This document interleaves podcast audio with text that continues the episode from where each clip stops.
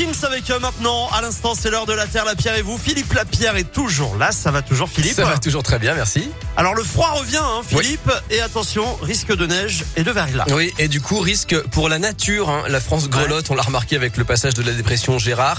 La neige qui revient en Auvergne-Rhône-Alpes et en Bourgogne-Franche-Comté notamment.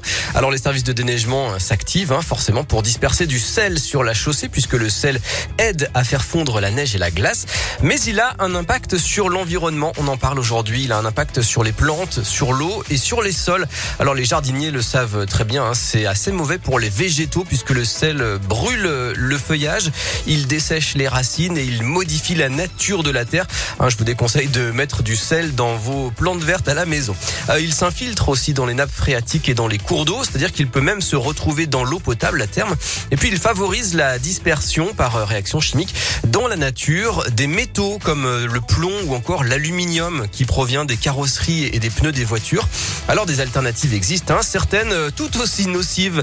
Euh, l'alcool, le glycol, c'est un liquide antigel, le chlorure de calcium ou encore des sulfates et des nitrates. Évidemment, les collectivités évitent de les utiliser. Et puis d'autres un peu plus vertueuses, racler la neige avec des dameuses, chauffer les routes avec de la géothermie, épandre plutôt du sable, des copeaux de bois ou du gravier à la place du sel, mais forcément à court terme eh bien c'est un peu plus cher.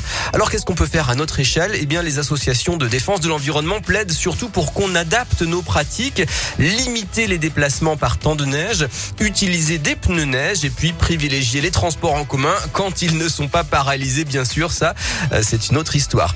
Voilà, en attendant d'adopter le régime sans sel, prudence dans vos déplacements